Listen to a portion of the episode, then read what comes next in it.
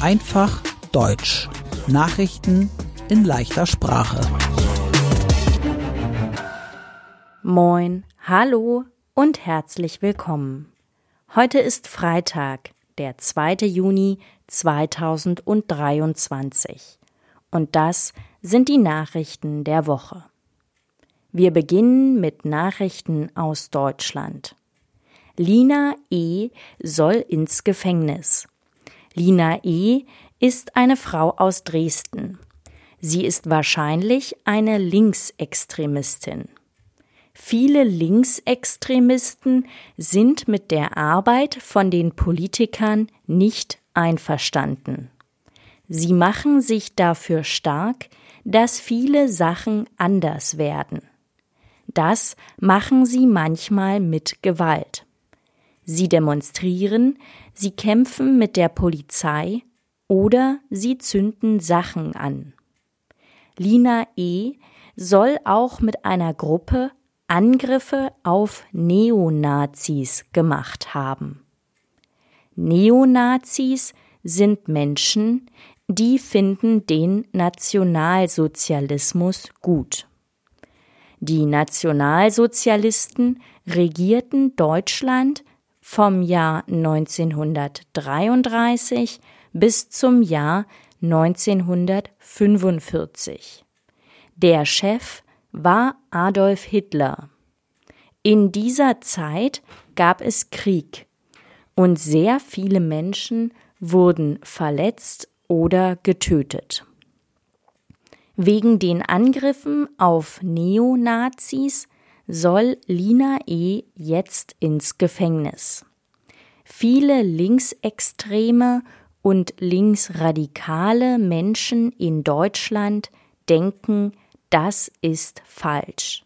Deshalb demonstrieren sie.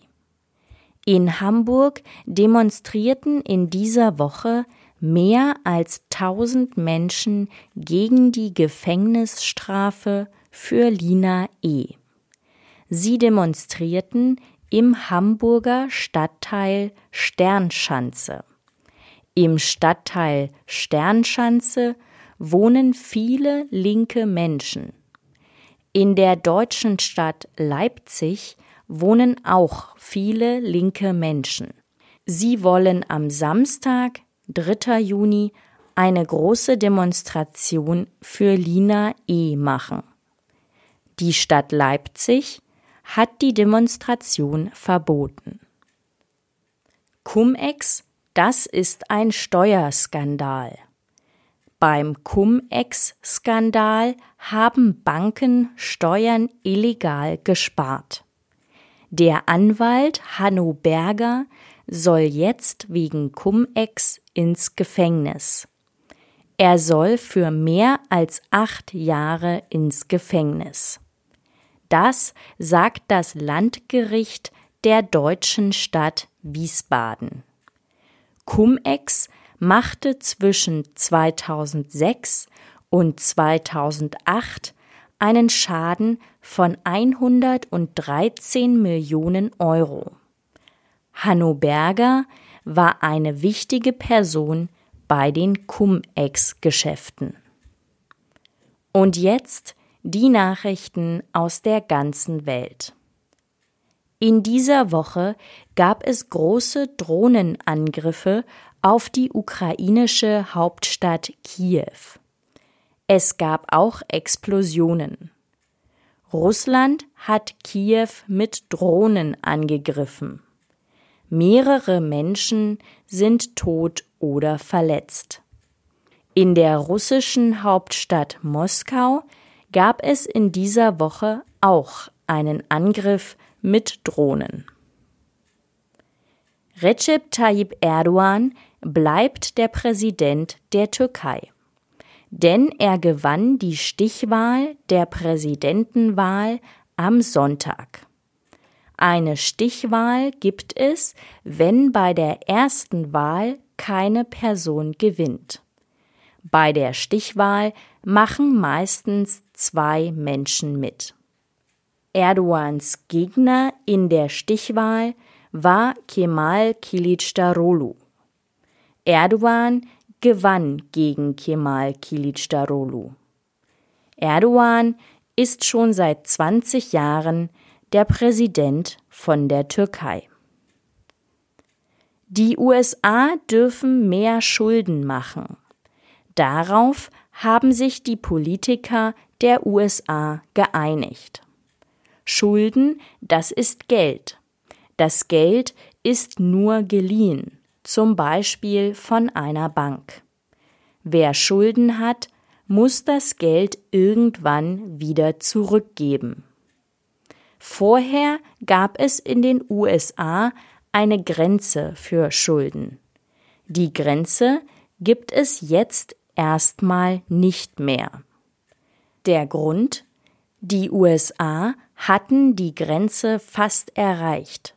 Die Gefahr war, dass die USA nichts mehr bezahlen können.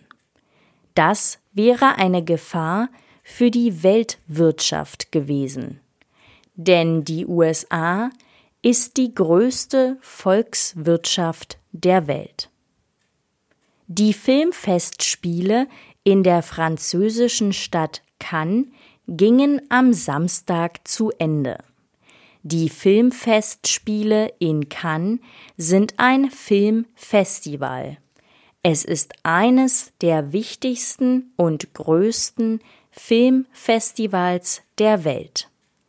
Das Festival zeigt viele neue Filme zum ersten Mal.